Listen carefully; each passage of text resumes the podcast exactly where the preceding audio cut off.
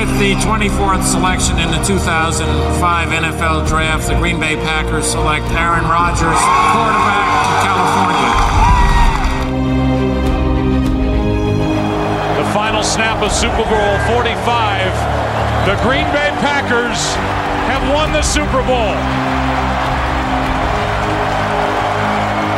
The Lombardi Trophy is coming home.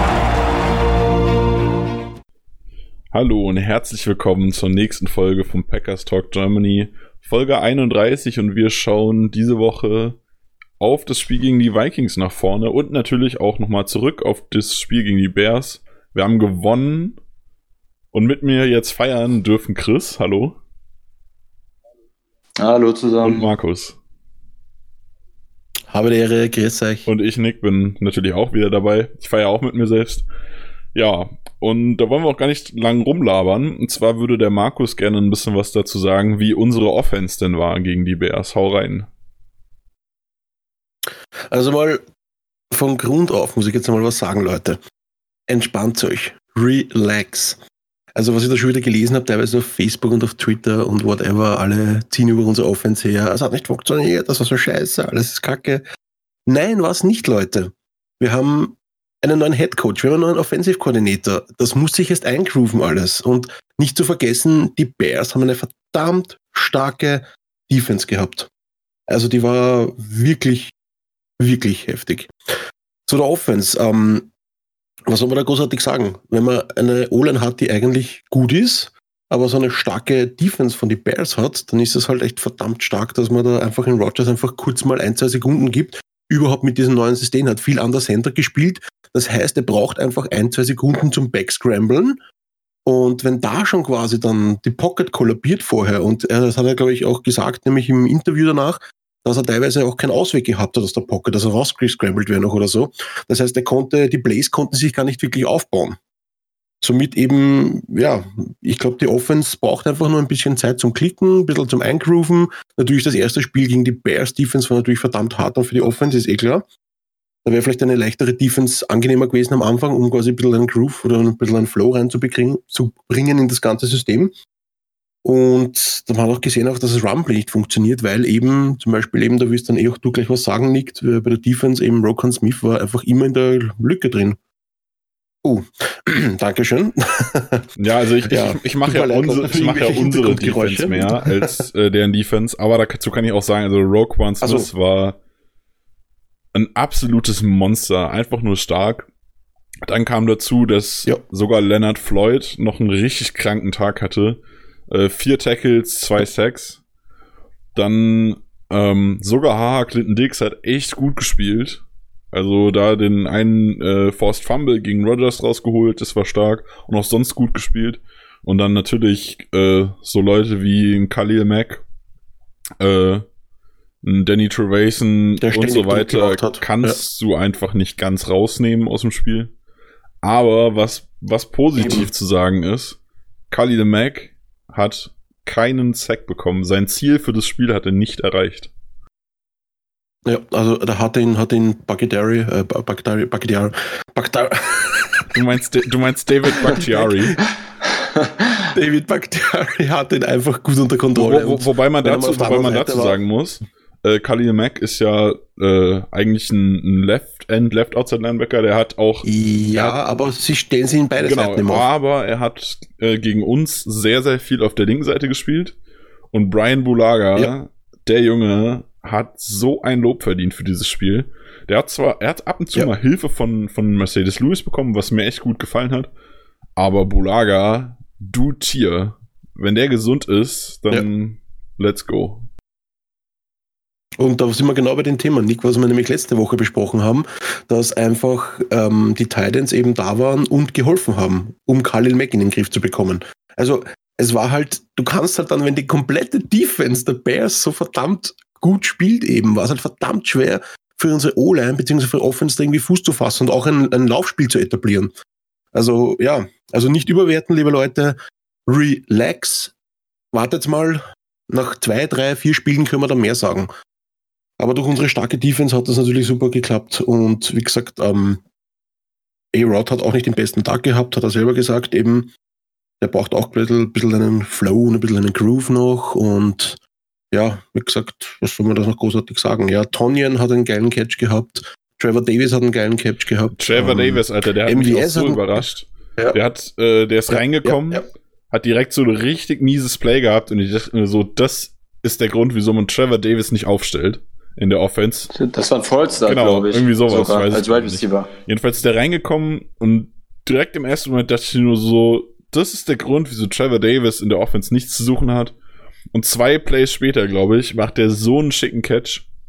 Über ja. 30 Yards plus minus. Also war. Ich glaube, so 15, 20, also 20 Da war ich echt Fall. stolz auf ihn. Also in dem Moment dachte ich mir wirklich so, wenn sogar Trevor Davis jetzt fängt, dann können wir eigentlich nur gewinnen.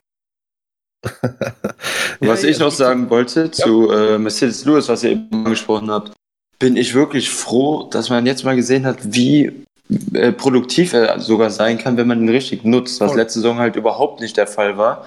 Ja, stimmt. Jetzt extrem viel geblockt, was er halt auch am besten kann. Und dann hat er auch, glaube ich, zwei oder drei Receptions. Bin ja, er, er, hatte zwei, er hatte zwei also, Receptions, dazu kam aber auch ein echt mieser Drop.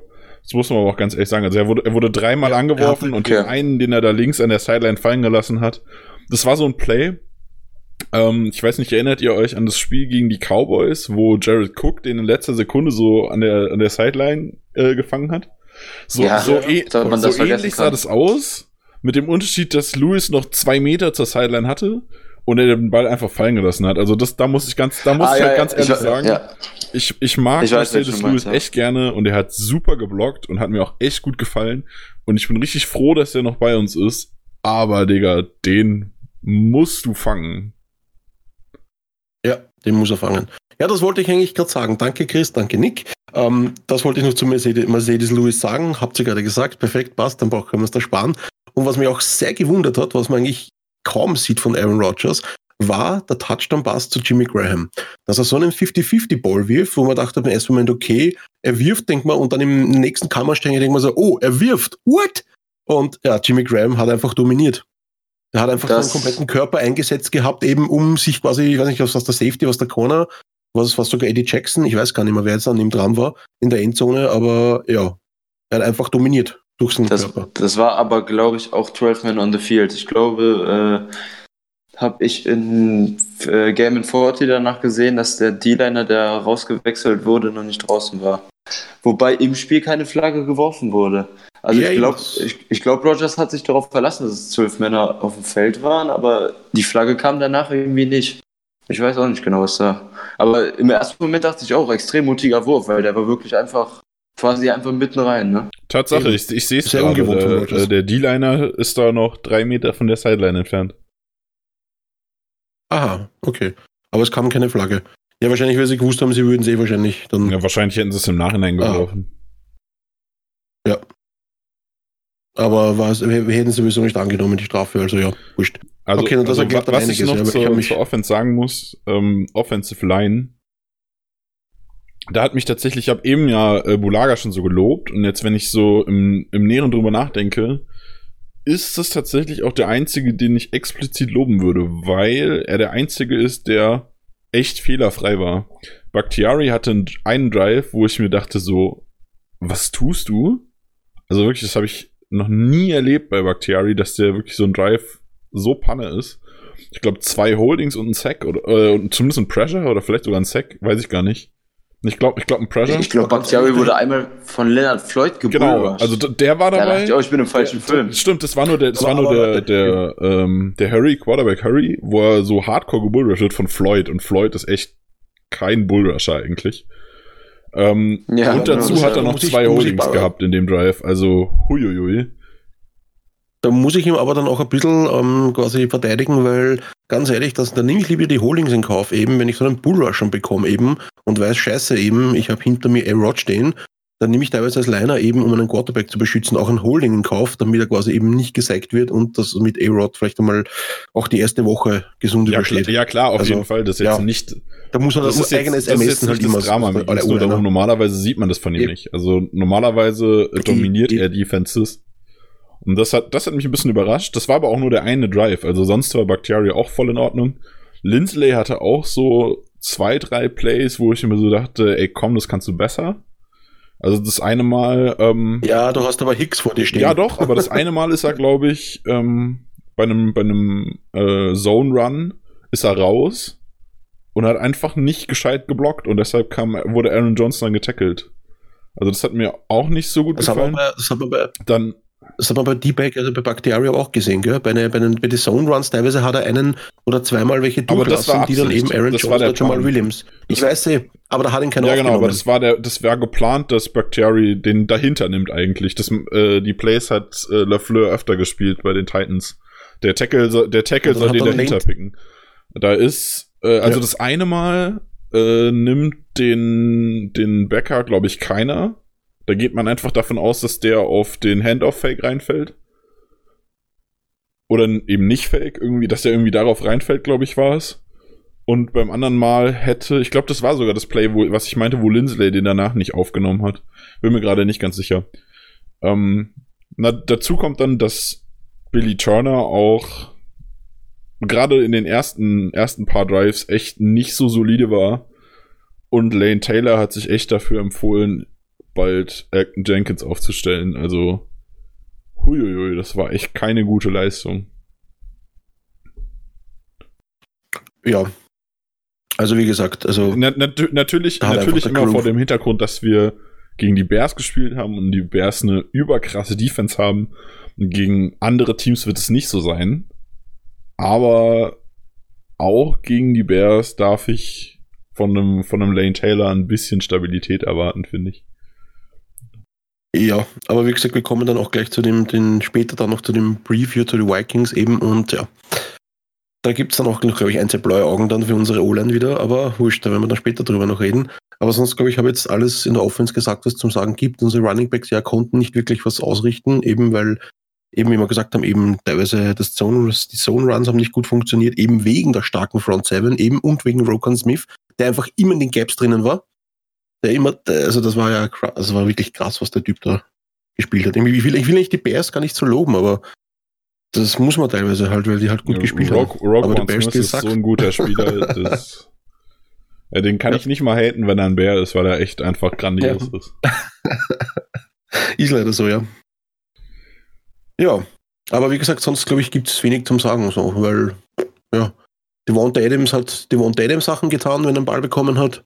Ja, wenn er einen Ball bekommen hat. Also äh, krass, wenn ich das äh, Geronimo Allison keinen einzigen, also ich glaube nicht mal ein Target hatte. Also nicht nur, genau, nicht, nee, nicht mal ein nee, Target. Hatte der nicht. Also, nicht nur kein Catch, das kann ja mal passieren, aber gar kein Target ist schon, schon hart, obwohl er sogar nicht wenige Snaps gespielt hat. Lass mich schauen. 32 Snaps, also er hat ja, es geht, 50 Prozent der Offense-Snaps ja. gespielt.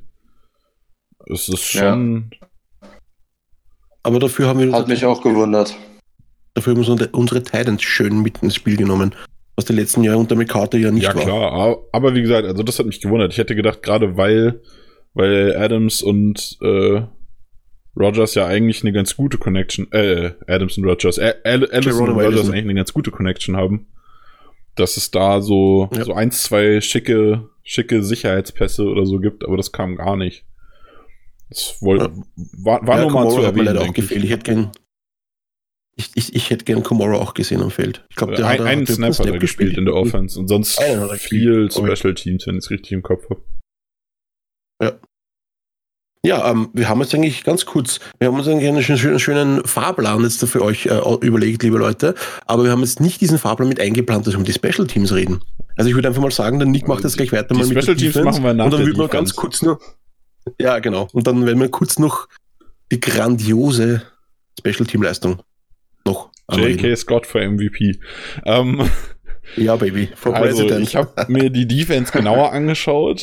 Äh, da kann ich schon mal im Vornherein sagen, ich werde in den nächsten Wochen wahrscheinlich auch nochmal einen Artikel schreiben, wenn wir zwei, drei Spiele gesehen haben, eventuell auch gegen eine andere Offense. Gut, die Vikings Offense werden wir später zu kommen, ist jetzt auch nicht das Maß aller Dinge, aber wird schon noch was kommen. Aber ich habe mir die Defense genauer angeschaut. Erstmal eine Top-Leistung. Grandios, kein Touchdown zugelassen. Eigentlich keine Punkte zugelassen, wenn man davon ausgeht, dass der Drive, der ähm, zu dem Field Goal geführt hat, ja schon an, unsere, äh, an unserer 40, glaube ich, angefangen hat. Also es ist eigentlich für gute Kicker, die die Bears natürlich nicht haben, aber für gute Kicker ist es schon Field Goal Range. Ähm, muss man halt ganz ehrlich sagen, es ist, ein, ist eine super starke Leistung. Jetzt muss man aber auch dazu sagen, es ist nur Trubisky, in Anführungszeichen nur Trubisky. Aber was mich sehr ermutigt hat, ist, dass wir auch das Running Game halbwegs gestoppt bekommen haben. Also David Montgomery, der eigentlich echt ein ziemlich guter Runner ist. Und ich komme gleich nochmal genau drauf, gerade bei unserem Tackling, David Montgomery, der so ein bisschen, der ist ein bisschen flutschig, der kann super, äh, super Tackles brechen oder sich so ein bisschen rauswinden noch. Ist eigentlich wie gemacht für unsere Defense und unsere Tackle-Schwäche.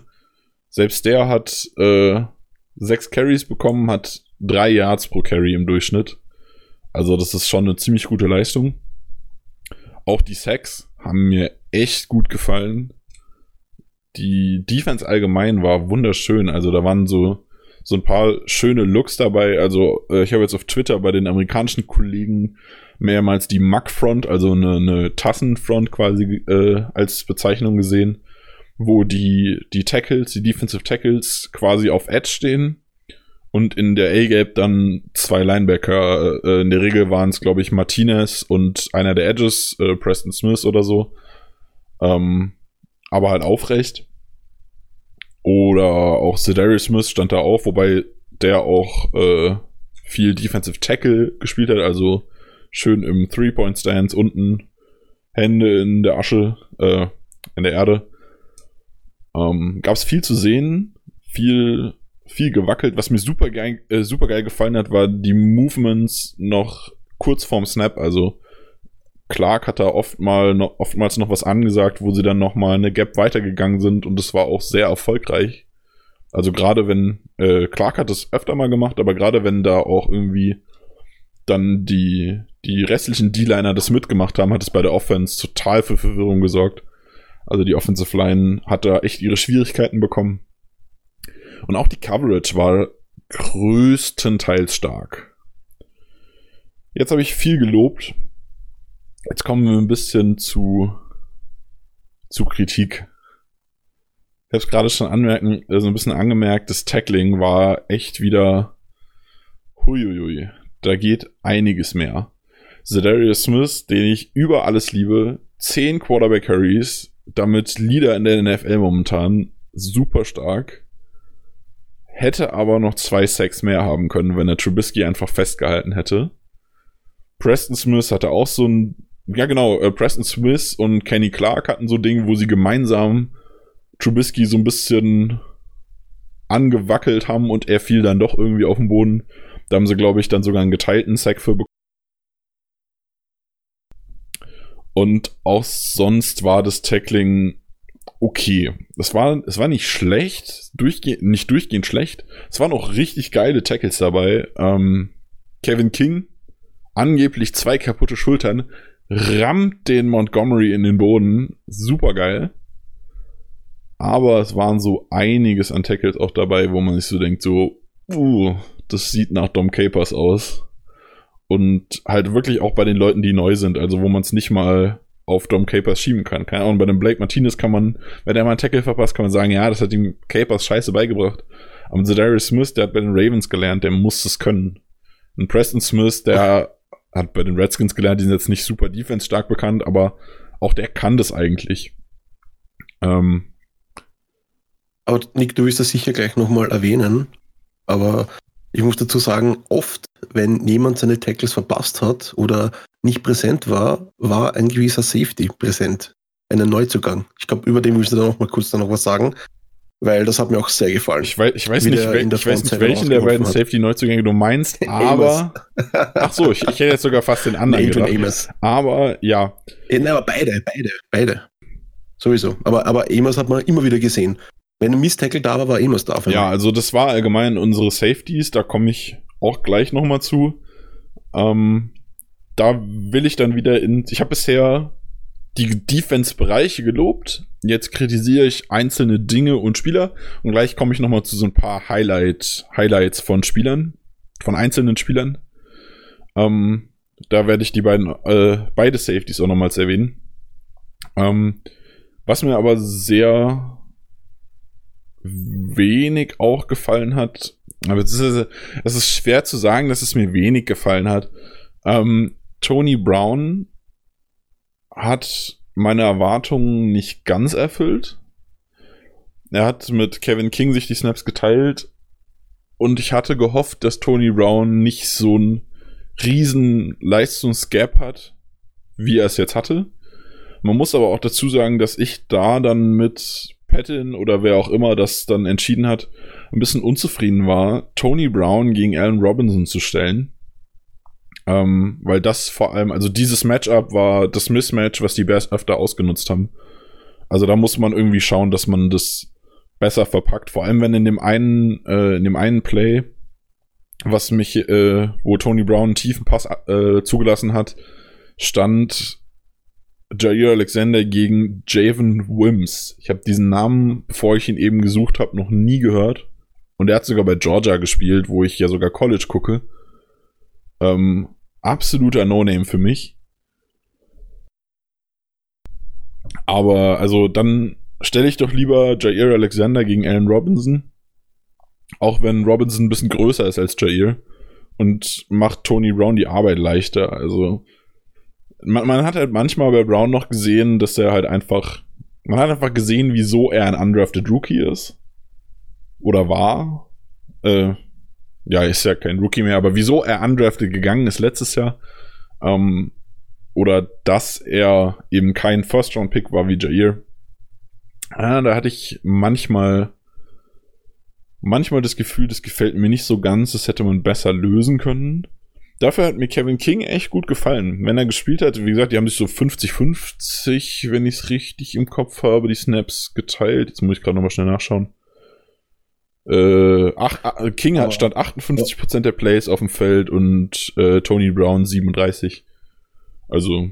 Aber vielleicht hat man einfach versucht, auch Kevin King ein bisschen zu schonen, damit er die Saison länger ja, durchhält. Das ist ja nicht falsch. Das, das, das ja, ist ja, ja nicht falsch. Der war ja auch angeschlagen.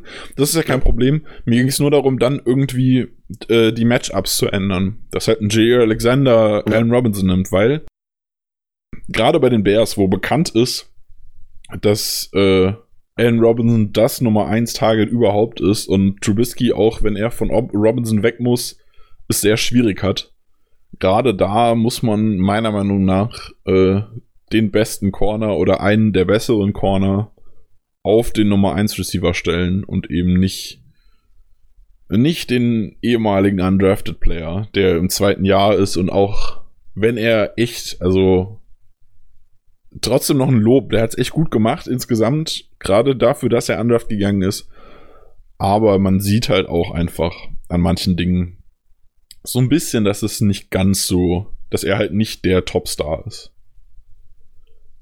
Ja, stimmt. Aber ich glaube, sie wollten ihm einfach die, die Snaps auch geben, damit er ein bisschen das Vertrauen auch selber bekommt. Wo man sagt, okay, ja, du spielst jetzt gegen Allen Robinson und zeig einfach, was du kannst, Junge ja, also war schon okay. Und das waren die einzigen beiden Big Plays, die die Bears in der Offense hatten, glaube ich. Die beiden Pässe auf Rooker. Ja, genau, aber die beiden Pässe waren halt auch beide gegen Tony Brown, wo man dann halt auch wirklich, also ich habe beim ersten Pass habe ich gesagt, das gehört sich nicht. Tony Brown stellst du nicht gegen Allen Robinson auf. Und dann kam es nochmal und ich glaube, es gab sogar noch einen dritten, bisschen kürzeren Pass, äh, der auch von Tony Brown verteidigt wurde, in Anführungszeichen. Ah, das ist nichts, was ich machen würde. Also es hat mir, es hat mir nicht gefallen persönlich. Aber äh, gibt, gibt Schlimmeres. Tony Brown hat es schon ganz gut gemeistert. Will auch nicht zu viel meckern. Dann habe ich noch einen, mit dem ich so ein, so ein kleines bisschen meckern muss. Das ist Blake Martinez, der doch ein, zweimal die Coverage ein bisschen verhauen hat. Also da stand er ein, zweimal echt nicht so gut. Ich glaube, das war auch noch ein Big Play. Oder was heißt Big Play? Ich glaube, das war auch irgendwie ein 25 Yards Pass, wo äh, der Slot Receiver von Martinez gecovert wird in der Zone Defense. Und Martinez geht den Schritt nicht weit genug mit nach hinten bis zum Ende seiner Zone und dann steht hinten der Safety. Ich glaube, es war Amos, äh, auch vielleicht einen Meter zu weit hinten hinter äh, in seiner Zone drin Und dann war halt ein dickes Loch, wo auch der Pass kam. Ich glaube sogar, dass das auch Allen Robinson war, bin ich mir aber nicht ganz sicher. Kann ich mich jetzt nicht dran erinnern. 25 Yard Pass durch die David Mitte, also. David Montgomery also stand im Slot. Der hat einen 27 Yards Pass gefangen. Okay. Das müsste der gewesen sein, wenn ich es richtig im Kopf habe. Okay. Ähm, also, das, das war auch so ein Ding. Mm, da geht noch ein bisschen was. Aber jetzt kommen wir zu den positiven Dingen. Und wie gesagt, da gab's viel, vieles zu berichten. Adrian Amos war immer da. Markus hat schon ange äh, angemerkt. Super gut. Also wirklich so ein, so ein Sicherheits-Safety äh, hat mir echt gut gefallen. Auch das Tackling ist gut. Er hat alles abgefangen, was irgendwie in seine Richtung kam. Hat zwei, dreimal äh, bei seinen Blitzes echt super gut ausgesehen. Dann hat er sich einmal, ähm, als ein Overload vorne war, also ganz viele Spieler vorne an die Line gestellt, hat Amos einen Edge Rush gegen Thailand gewonnen. Das habe ich gefeiert wie Sau. Ähm, super stark, hatte auch einen Pressure gehabt, glaube ich. Äh, Amos hat die Interception gefangen, nicht zu vergessen natürlich. Gegen sein altes Team, gegen seinen alten Quarterback. Also wirklich, hat mir richtig gut gefallen, der Junge. Und ganz zu Beginn des Spiels hatte Amos auch mit Clark zusammen den äh, Stop bei dritten und eins. Stimmt. Gegen die Bears, als sie durch die Mitte gelaufen ich, sind. Das da habe ich gerade Clark und Amos. Tatsache. Stimmt. Dann äh, Daniel Savage. Alter Vater hat der einen Closing Speed. Grandios. Also wenn ich weiß, was Closing Speed ist, das ist ähm, wie du halt äh, das Speed, das du auf die auf die gerade Distanz aufnimmst, um irgendwie ein Play zu machen. Äh, Beschleunigung, also quasi Beschleunigung und wie er dann in die Endgeschwindigkeit kommt. Huiuiuiui super geil. Da hat er auch so zwei, drei Dinger gehabt, wo ich mir so dachte, so, das will man auch nicht gegen, so will man von ihm eigentlich auch nicht getroffen werden. Blake Martinez, wunderschöne Audibles teilweise. Ähm, Chef der Defense hat super geklappt, die, die Ansagen haben gut geklappt. Auch was er teilweise noch mit Calls geändert hat, nachdem das Play schon lief, wo er ja nichts mehr hört. Also es muss von ihm ausgegangen sein. Hat mir auch echt gut gefallen. Jamon Williams, man hat bei ihm so ein bisschen auch gesehen, dass er schon älter wird, hat deshalb auch im Slot gespielt. Aber der Push-Out, ich glaube, es war auch gegen Allen Robinson, war wunderschön. Ja. Da war er, ein Meter zu, war ein Meter zu langsam. Robinson muss aber den Ball in der Luft fangen. Da muss man dazu sagen, ein perfekter Quarterback wirft den Ball vielleicht so, dass der Wide Receiver ihn mehr oder weniger im Stehen fangen kann. Äh, kam man ein bisschen hoch. Aaron Robinson muss hochspringen und Jamon Williams rennt, also schubst ihn einfach nach außen aus dem Feld raus, sodass er nicht mehr mit beiden Füßen reinkommt. Was ein Play. Ah, das war die Aktion von der genau. Endzone, genau. gell? Was Auf ein der Play. Seite von der Endzone. Wirklich, ja, wirklich, genau. wirklich schön. Ja. Richtig Beim, gut gemacht. Ich glaube, das Spiel hat für Williams angefangen mit einem Holding Penalty, wenn ich mich richtig äh, erinnere. Eine ne, ne Pass Interference, die eigentlich ein Holding, also es wäre eigentlich ein Holding gewesen es wurde ja, aber aus irgendeinem ja. Grund eine Pass Interference gecallt. Keiner weiß wieso. Genau. Dann äh, gehen wir weiter in der Liste. Jair Alexander hat auch echt gut gespielt. Die Coverage so stark. Da gab es auch ein, ein Play, wo er ein bisschen Glück hatte, äh, wo er vom Gegenspieler so ein bisschen gepusht wird. Also davor war es ja schon mal, was dann gechallenged wurde und nicht angenommen wurde, da wurde auch so ein bisschen gepusht. Das war nicht ganz so gut.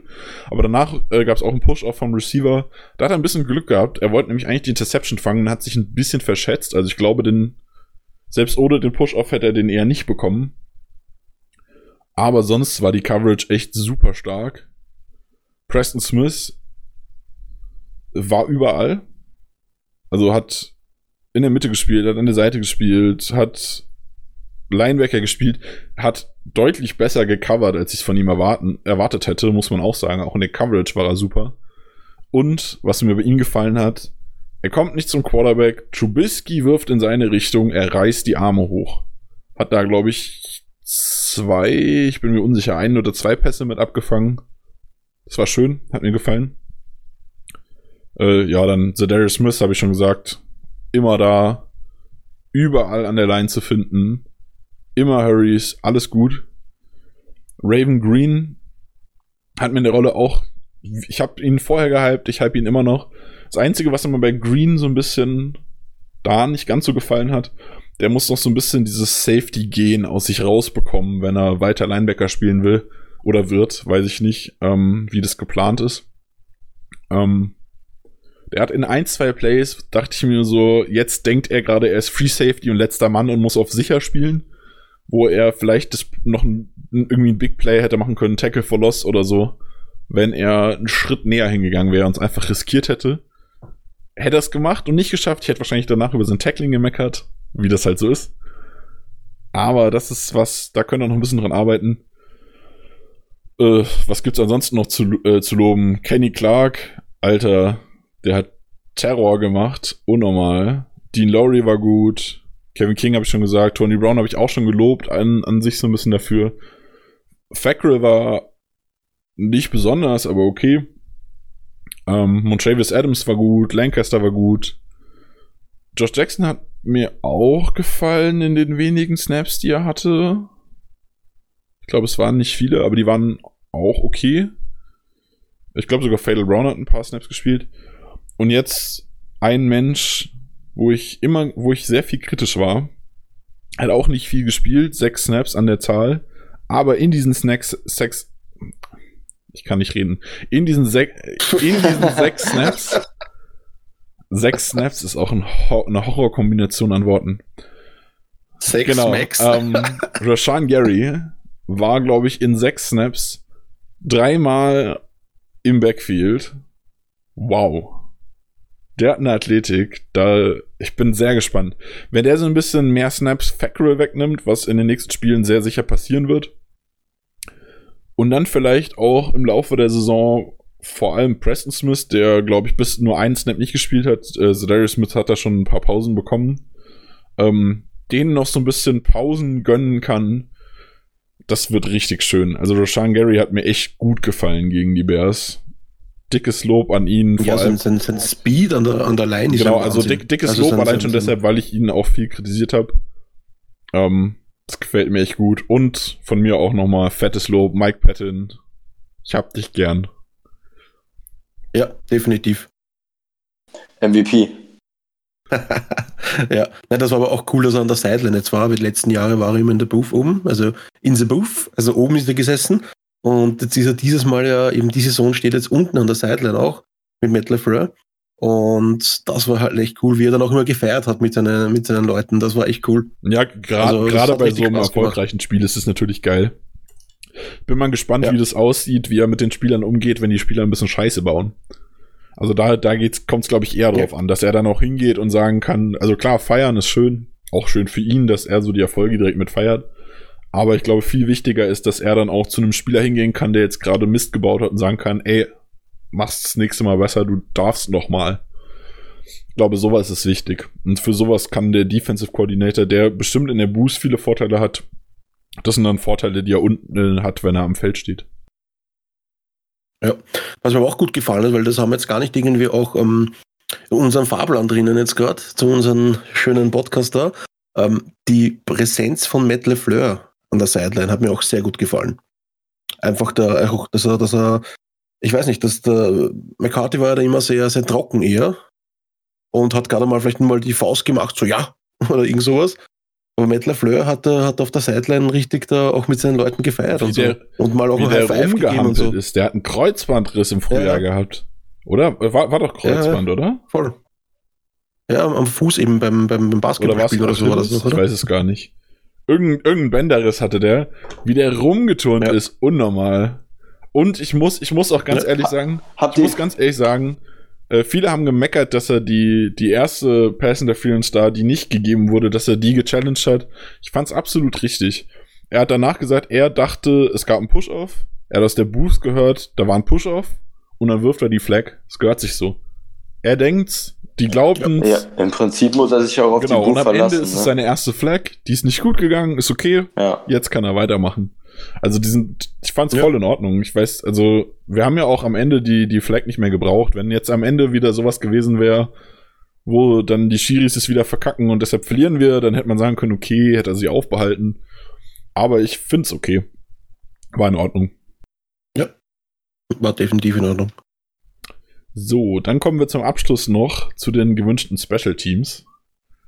Ähm, viel gab es ja nicht. Äh, von Seiten. Ja, ja lass mich meinen Satz fertig reden. viel gab es ja nicht von Seiten von Mason Crosby. Ich musste nur gerade ganz kurz überlegen. Ich bin noch so ein bisschen durch Sam Fickenhype, weil der ein neues Team gefunden hat.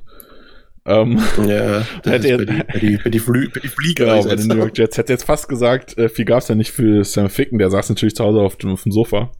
Äh, nee, Mason Crosby, solide, seine, sein PAT und das Field Goal verwandelt. Aber äh, J.K. Scott, was ein Tier.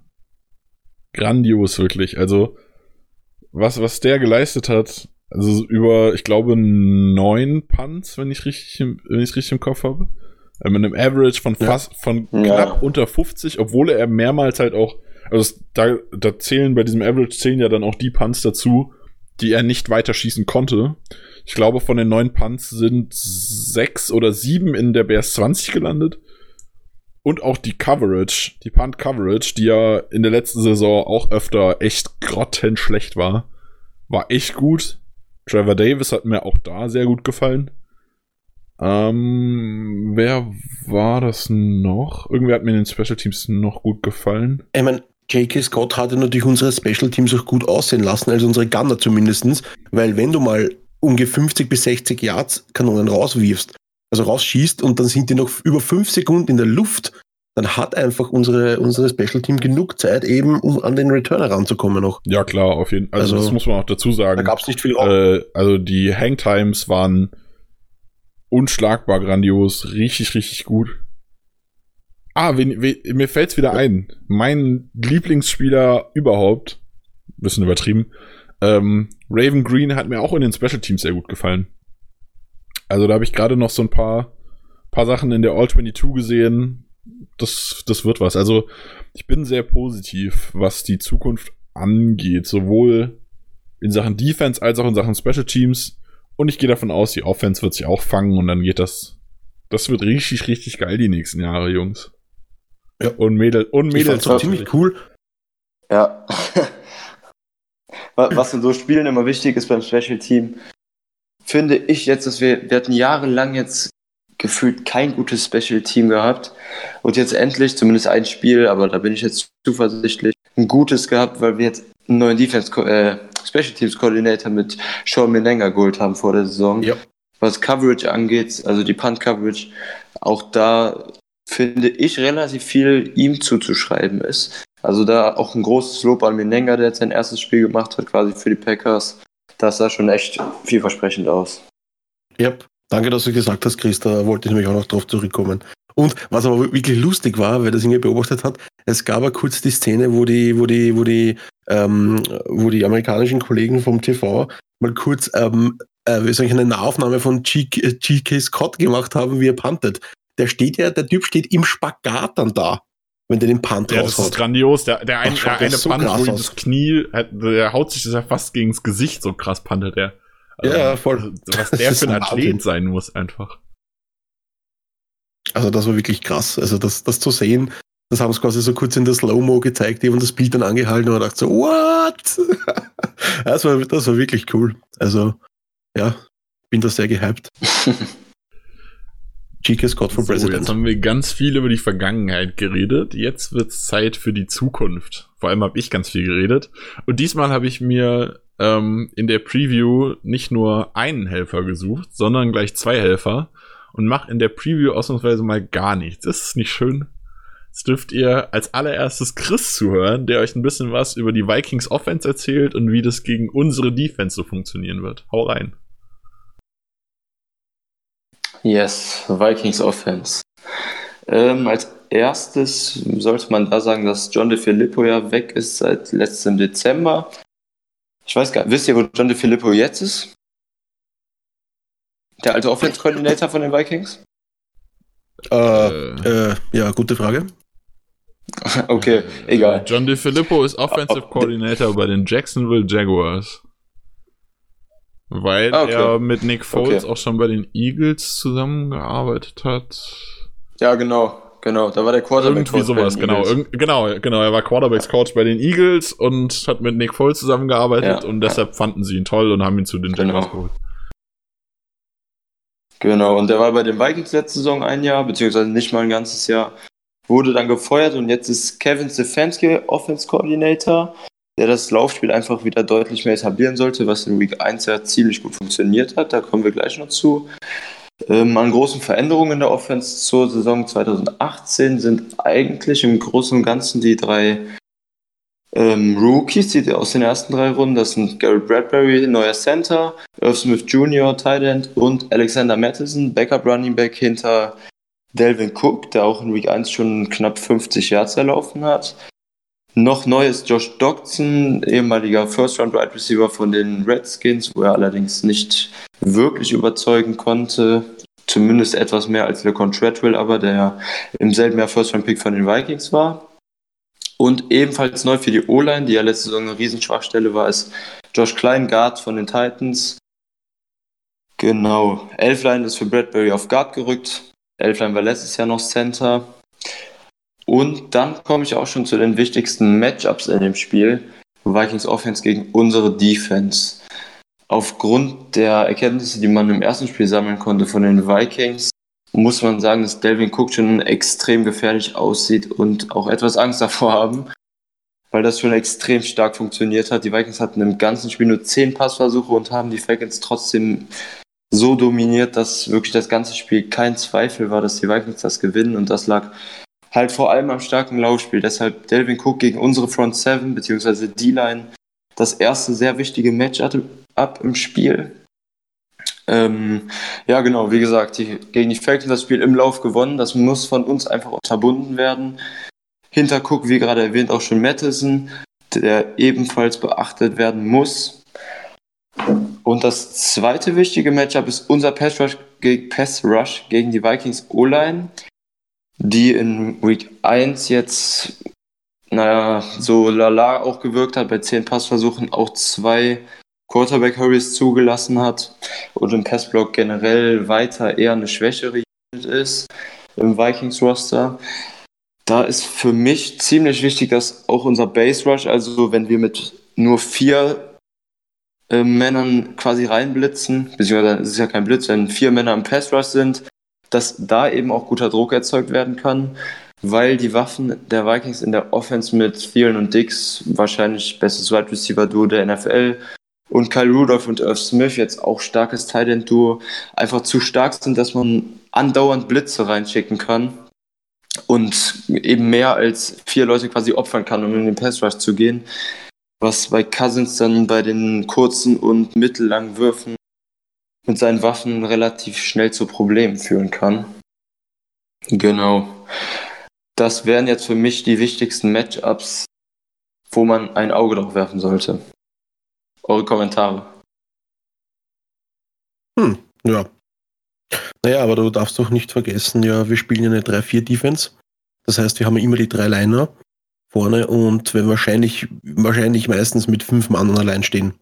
Eben mit den zwei Smiths dann eben links und rechts noch im Pass Rush machen. Im Wo, wobei, äh, wobei ja. wir da ja auch schon so weit sind, dass äh, das schon lange nicht mehr in die Normalität ist. Also wir spielen zwar in der Base eine 3-4, aber ähm, es ist ja auch eigentlich, also die 3-4 funktioniert ja auch nur dann, wenn du vier Defensive Backs hast. hast. Ähm, ich kann mich an die Bears jetzt so direkt an keinen einzigen Snap erinnern, an dem wir mit vier Defensive Backs gespielt haben. Also es ja, waren eigentlich ja, fast durchgehend fünf auf dem Feld, zwei Safeties, drei, äh, drei Corner mit Jamon halt im Slot. Also ich glaube, Chamon hatte. Ne, er hat sogar 100% der Snaps gespielt. Äh, Jair auch. Und den Rest haben sich äh, Josh Jackson, Tony Brown und Kevin King geteilt. Also es wurden wirklich, wir standen die, kom komplette Offense mit, mit drei Cornern auf dem Feld und dazu halt die zwei Safeties. Wenn man Raven Green noch dazu nimmt, der ja aber eigentlich eine Linebacker-Rolle gespielt hat, waren es sogar sechs Safeties. Von daher fehlt ja immer irgendwo einer in der Front Seven. Das war über lange Zeiten halt ähm, der, der zweite Linebacker quasi. Äh, beziehungsweise ich glaube, so viele lange Zeiten waren es gar nicht. Äh, Raven Green hat 77% der Snaps gespielt. Da, genau, daran kann man es eigentlich ablesen. Also Raven Green hat die zweite Linebacker-Rolle gespielt. Der hat 77% der Snaps gespielt. Das heißt, in 77% der Zeit hatten wir nur zwei D-Liner auf dem Feld. Oder nur äh, oder ja, genau, nur das, einen das der Outside Linebacker. also ja, meistens hatten wir am Anfang des Spiels im, im Base Rush dann immer die beiden Smiths und Interior, dann Laurie und Clark als vier Pass Rusher, wenn wir eben nur mit vier Pass Rushern gespielt haben im Spielzug. Richtig, ja. Das waren immer Laurie und Clark Interior. Ja. Ähm, du hast aber auch den Kirk Cousins Faktor vergessen, gell, in der Offense von den Vikings. Also die Frage, hat er einen guten Tag, hat er einen schlechten Tag? darf er, darf er passen? Ja. Äh, ich sehe Cousins, glaube ich, positiver als die meisten. Ja, die, die, große Frage Kein... bei Cousins momentan wird sein, wenn man sich jetzt das letzte Spiel anguckt, halt wirklich, was Markus gerade gesagt hat, darf er passen? Also eine Offense, ja. die haben äh, 38 Laufspielzüge und 10 Passspielzüge. Äh, ja. Ähm, ja, genau. Okay. Aber bei der Lauf hat man, auch schon, hat man aber auch schon lange nicht mehr gesehen. Es ist halt die Frage, wie viel ja, darf, ja. Schrägstrich, muss Kirk Cousins gegen uns passen. Ich würde mal sehr hoffen, dass unsere Defensive Line und allgemein die Front 7 oder ich habe ja gerade gesagt, Front 7 ist es eigentlich selten. Front 6 äh, plus Blitzes, whatever. Ähm, wie stark die den Lauf verteidigen können. Ich hoffe, dass sie es besser können, als die Falcons es können und dann wird Kirk Cousins auch passen müssen. Ja, ja, Chris, bist du fertig mit der Offense? Sollen wir schon zur Defense rübergehen? Zu der Vikings du, Defense als Preview? Oder? Du, da, du darfst anfangen, ja. Okay. Das wär's. Alles klar. Ja, also, natürlich in der Front, Leute, ist natürlich Hunt, also Hunter, Entschuldigung, Joseph und Griffin. Also das sind die drei, wie soll ich sagen, starken Linemänner. Und als zweiten Defense Tackle gibt es ja noch den Jamar äh, Steffen von bei Ihnen, der ist aber nicht so, mein, ist auch solide, keine Frage, aber Griffin, Hunter und Joseph ist natürlich ein, ein, ein Brocken für unsere O-Line vorne. Und dann kommt noch natürlich dazu, dass Anthony Barr eben oft Pass Rush macht, eben, und auch stark gegen den Lauf ist. Und dann haben sie noch Ben Gideon auf der anderen Seite. Ja, und Eric Kendricks als Mittellinebacker, weil die Vikings spielen ja als einer der wenigen Defenses in der, in der Liga, die noch eine klassische 4-3-Defense spielen und eine richtige 4-3 spielen, eben weil sie oft diese vier Linemänner eben stehen haben, also mit Hunter, Joseph, Steffen und Griffin. Und das wird halt ein harter Brocken bei uns in der O-Line, sage ich einmal. Also das wird vermutlich nicht viel einfacher wie gegen die Bears. Ich meine, die Bears haben natürlich noch andere Kaliber eben mit Mac und Hicks, ist ja klar. Aber Hunter, Joseph und Griffin darf man nicht unterschätzen und Anthony Barr natürlich auch nicht. Und da haben wir auch immer wieder ein, wie soll ich sagen, so eine Vorgeschichte ja mit Anthony Barr und Aaron Rodgers. Also, ja, Wo, wobei man, wobei man bei Anthony Barr dazu sagen muss, dass der ja mh, hm, konvertiert in Anführungszeichen ist. Der war ja, der hat zwar auch im College Linebacker gespielt, mhm. war aber ein Edge Linebacker. Also der war, hat in der 3-4 Defense gespielt und war Outside Linebacker, wo er halt rusht eigentlich. Und wurde konvertiert zum Weakside Linebacker, wo er auch öfter rusht, aber halt nicht das Rushen seine Hauptaufgabe ist. Er sollte ja auch. Ist, äh, eigentlich ist er Strong Side. Ist es Strong Side sogar? Oh. Strong Side ist er, ja. Ja, er ist Strong Side.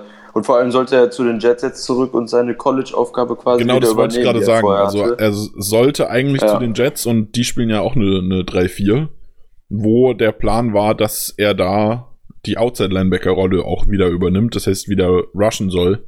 Das heißt, der kann das schon. Und der rusht auch öfter. Ja. Von, von daher ist es ja. nur in der Theorie eine 4-3 Base und halt eine 4-3 mit einem starken Rushing Linebacker in Anthony Barr.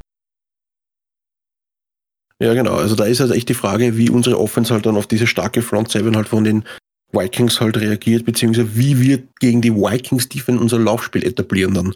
Weil gegen die Bears hatten wir massive Probleme, wie wir gesehen haben, wie wir vorher noch gerade besprochen hatten. Und ja, um Aaron Rodgers und eben die Offense ein bisschen Luft zu geben und um sich, um das Ganze ein bisschen zu entwickeln, entwickeln lassen können, bräuchten, bräuchten wir wirklich ein Laufspiel, ein funktionierendes. Also das sehe ich halt auch schwer gegen die Vikings Defense, aber eine Spur leichter als gegen die Defense der Bears. Also, also es könnte sein, dass sich da Aaron Jones und Jamal Williams und Dexter Williams etwas leichter tun. Aber ja, auch nicht zu leicht, Leute. Also das darf man nicht unterschätzen. Ähm, was dann auch nicht zu unterschätzen ist, ist das Backfield mit ähm, Xavier Rhodes, einer der besten Corner der Liga. Also der wird definitiv jeden Snap bei Devonta Adams dranhängen. Das kann ich euch gleich sagen. Und der zweite ist der Trey Waynes. Ja, kann ich jetzt nicht zu viel, zu viel dazu sagen. Ist auch solide eigentlich. Und ja.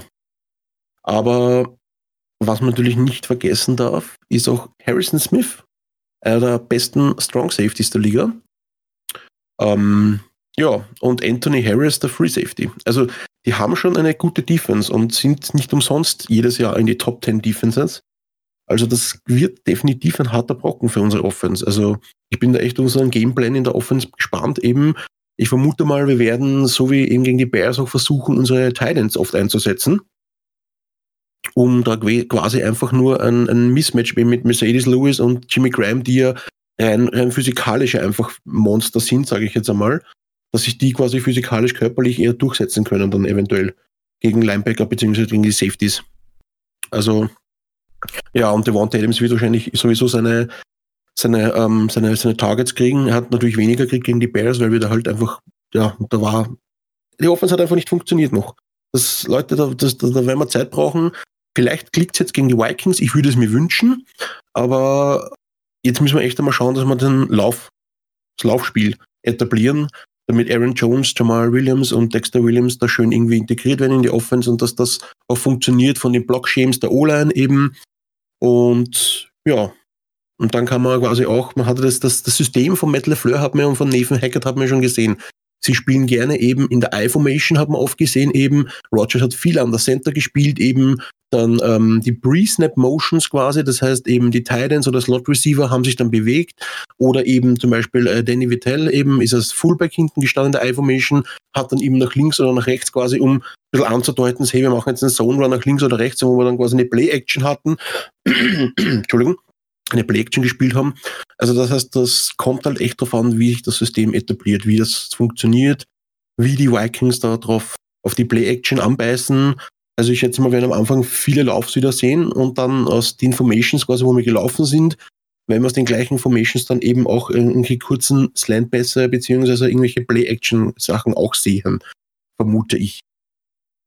Also, ja, das wird definitiv ein interessantes Matchup, weil Front 7, wie wir gerade besprochen haben, und auch das Backfield der Vikings ist nicht zu unterschätzen. Und das wird definitiv nach dem Bears der nächste harte Brocken von der Defense für unsere Offense. Also, ja, Burschen, I wish you the best, liebe Offense. Also, das kann eine spannende Partie werden. Was vielleicht auch noch zu erwähnen ist, ist, dass die Vikings mit Mike Hughes und Mackenzie Alexander relativ eine relativ gute auch Backup-Cornerback-Gruppe haben, beziehungsweise Hughes auch teilweise im Slot spielt. Wenn ich es richtig im Kopf habe. Ich habe jetzt das letzte Spiel von den Vikings nicht geguckt, aber letzte Saison hat er auch viel im Slot gespielt. Die sind, ähm, die sind beide übrigens questionable, gell? Der Hughes und Alexander. Ah, tatsächlich. Das wäre ja. Yep, sind beide wäre, man, man wünscht ja keine Verletzungen. Man wünscht ja keine Verletzungen, aber das wäre doch ganz schön. Ja, wäre es definitiv.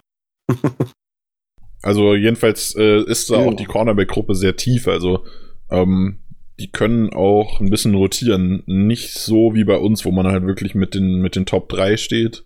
Dann ist ein Tony Brown, der so ein bisschen rein rotiert für Kevin King, der nicht ganz fit ist. Und dann hört es eigentlich schon auf. Und wie gesagt, wie vorher schon erwähnt, zu Tony Brown sieht man auch einen ordentlichen Leistungsabfall.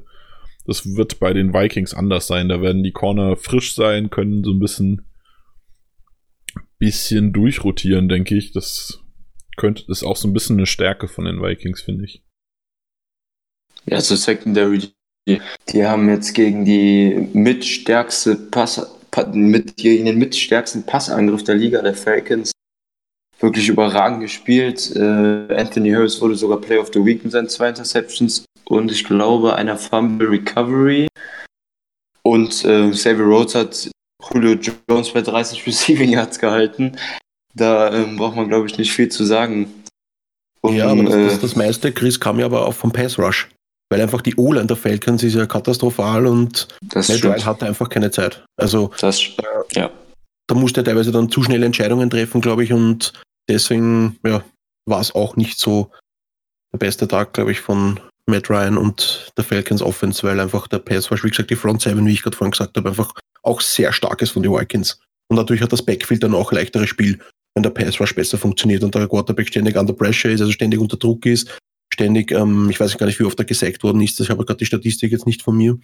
Und auch die, ich glaube, er wurde auch öfters gehittet eben, also wie gesagt, ja. Äh, müssten drei halt, Sacks gewesen sein im Spiel, glaube ich. Ja, reicht ja, oder? Ja, definitiv. Diese also, drei Sacks sind ja, kurz, kurz nochmal zur also, Defense, was mir jetzt, ich habe gerade nochmal ins Gamebook geschaut. Äh, bis auf die beiden Safeties hat kein Spieler 100% der Snaps gespielt. Ähm, Anthony Barr und Kendricks, die beiden Linebacker, 92% und dann ist schon ein Stück weg. Also 85% hat Trey Waynes gespielt, 84% Xavier Rhodes. Also da sieht man schon, wie viel die durchrotieren. Und nochmal zur Aussage, klassische 4-3. Ähm, der Will Linebacker, also der, der Weak Side, diesmal der richtige, der Gideon, genau, ja.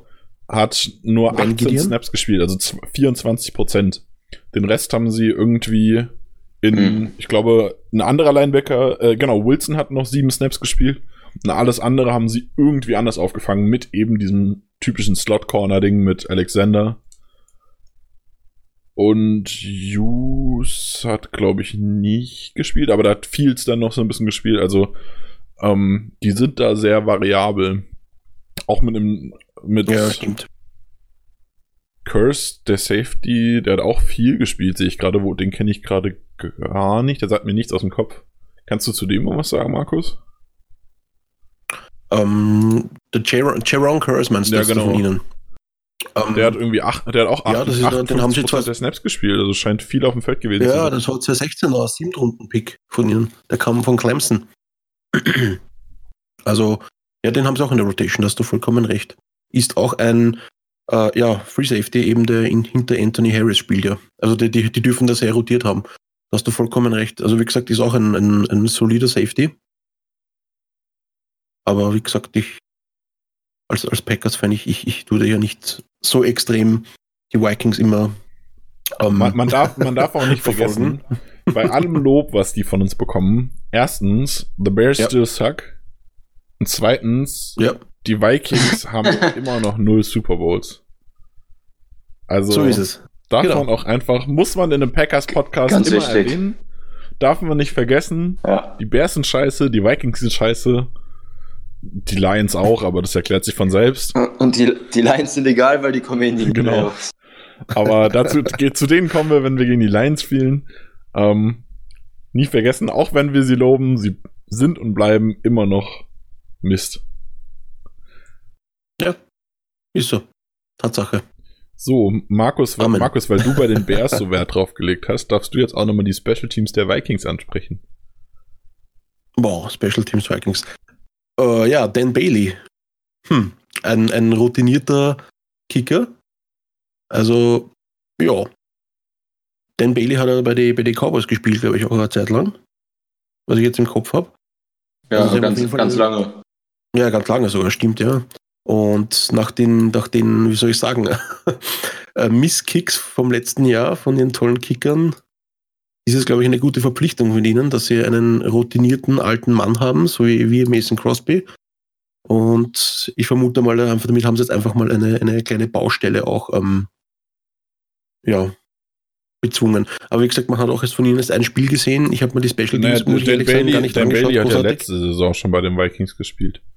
Der ist ja letzte Saison, ja, nachdem, sie, nachdem Carson, nachdem die Daniel Carson ge äh, gekillt haben, der ja gegen uns verhauen hat, hat er ja letzte genau. Saison schon 14 Spiele gemacht.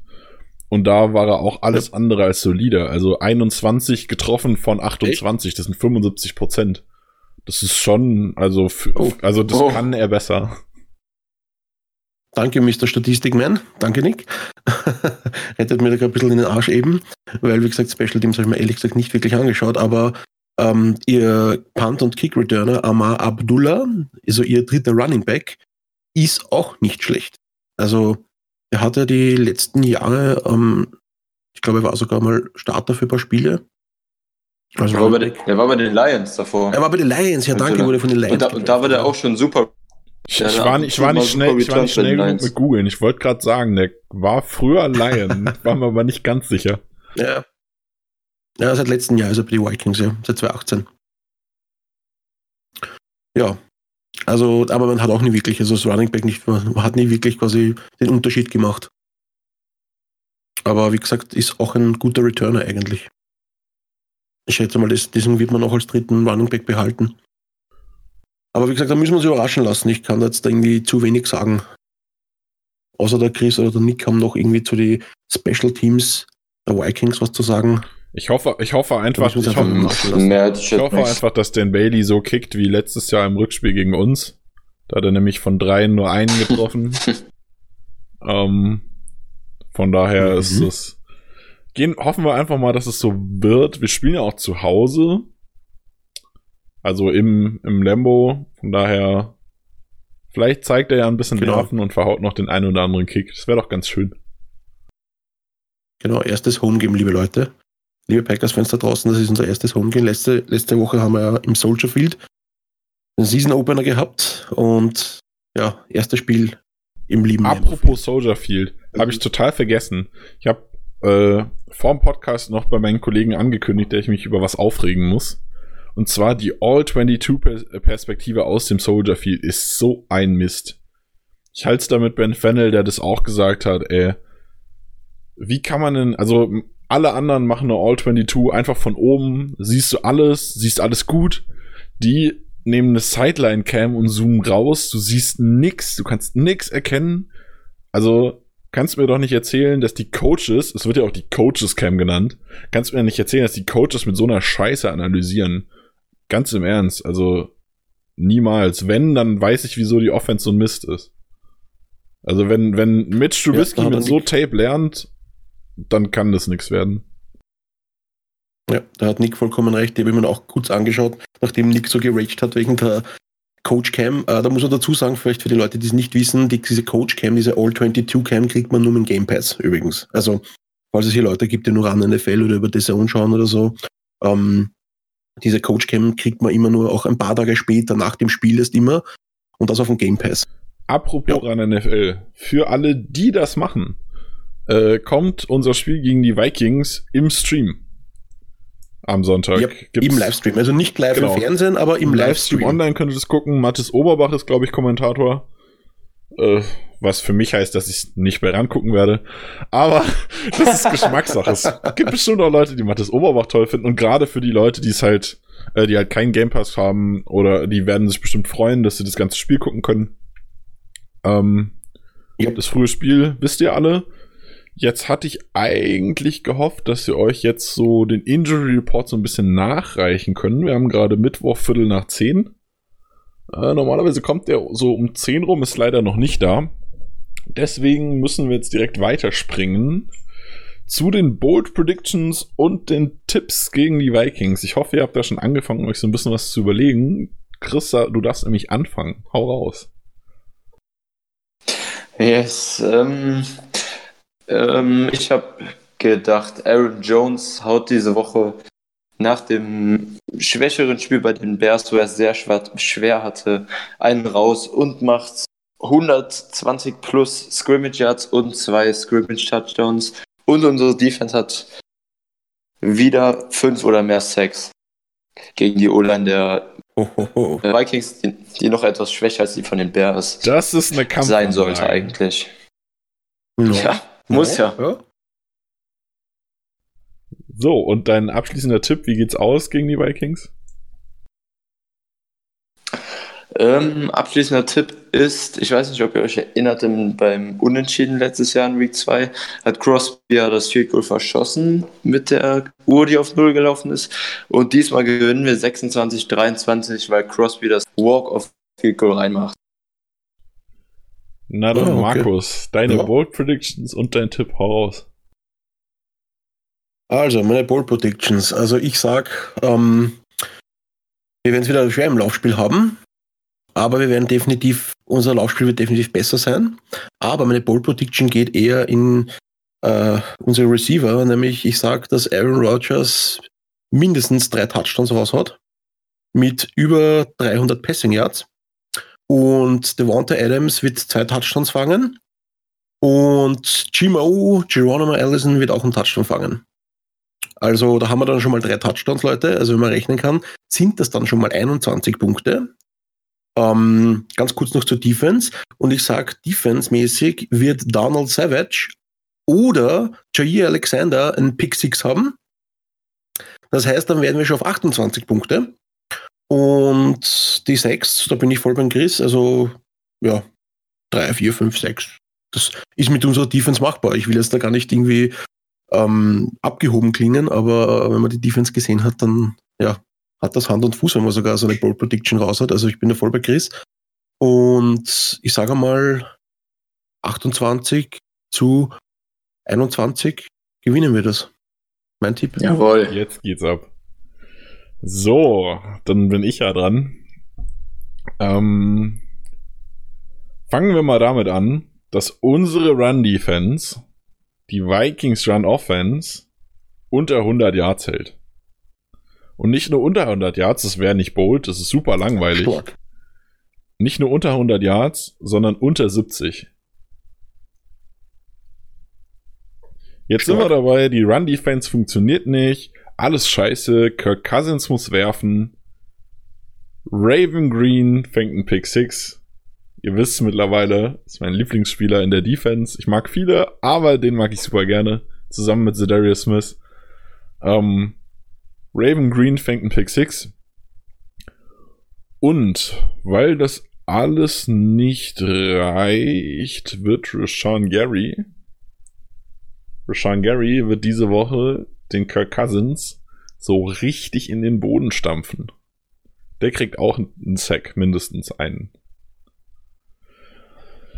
Da habe ich jetzt aber nur Defense mhm. gesagt, deshalb habe ich noch keine Punkte. Das macht natürlich jetzt meine Prediction für die, mein, meinen Tipp schwieriger. Naja, einen Touchdown. Ein Touch, stimmt, stimmt. Also Raven Green, Raven Green Touchdown habe ich. Also. Aber ein 7-0 ist langweilig. Ähm, ja. Ich würde sagen, dass wir unsere Defense ziemlich stark ist. Und unsere Defense war gegen die Bears stark und unsere Defense wird auch gegen die Vikings stark sein. Ich gebe den Vikings einen Touchdown. Ich gebe den Vikings noch ein Field Goal und ich gebe den Vikings ein verschossenes Field Goal. Sind 10 Punkte von den Vikings. Und bei uns würde ich es, glaube ich, mit euch halten und bleibe auch bei 28 so ungefähr. Also. Deutlicher Sieg. Ja, ich glaube, es wird ziemlich deutlich. Ja, hoffentlich. Ich nehme einen Touchdown weg. Sagen wir, äh, wir machen zwei Touchdowns. Äh, Raven Green macht einen Pick 6, sind wir bei 21. Und ich lege einen Goal drauf, sind wir bei 24, gibt ein Endergebnis von 24 zu 10. Das ist mein mhm. Tipp fürs okay. Wochenende. Nehme ich auch so mit. Ja. Hauptsache Wins, würde ich mal sagen, oder? Genau, das win sowieso. Win. Hauptsache, Hauptsache. Auf jeden win. Fall. Das wäre so wichtig. Und ich hätte gerne einen Victory Monday. Wenn Victory Friday hatten wir ich schon letzte Woche noch, und ich hätte es gerne ich Victory hätte Monday. noch 16 Victory Mondays. Na, Quatsch, nicht 16. 15 diese Saison. Und dann noch bitte einen, noch drei in der, äh, in der Postseason. Yeah. Also, alles in allem 19 Victory Mondays hätte ich gerne. Nee, 18 sind es. Ich kann nicht rechnen, Entschuldigung. Äh, 18, 19 sind es insgesamt. Einen hatten wir schon. 18 Victory Mondays hätte ich gerne noch. Also du sagst, wir überspringen sogar die Wildcard. Hä, willst du... Wenn wir alles vorher gewinnen. mit 16-0 nicht in die Wildcard, äh, wie willst du mit 16-0 in der Wildcard-Round spielen? Okay, das nicht. Perfekt. Nein, also Spaß beiseite. Ähm, natürlich, ein Sieg gegen die also, Vikings, sind wir, das gegen schon, die Vikings das, ist wichtig. Dann sind wir schon bei der Super Bowl Prediction eigentlich. Das heißt dann Packers gegen Patriots nee, oder was? Nee, nee. also ein Sieg gegen die Vikings wäre super wichtig. Äh, das ist Home-Debüt für LeFleur. Home-Debüt für die neue Offense, Home-Debüt der 100. Saison der NFL.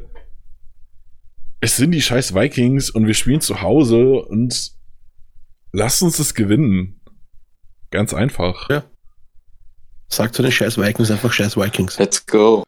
So, jetzt go check ich, go, ich, jetzt check ich nochmal schnell, ob wir euch noch einen Injury Report nachliefern können. Sieht aber gerade nicht so aus. Okay, dann ist das auch schon ja. das Ende. Ähm, ich wünsche euch ein schönes Wochenende. Habt viel Spaß am Freitag. Und Go Pack Go. Bis zum nächsten Mal. Ja, Go Pack Go, Baby. Go Pack Go.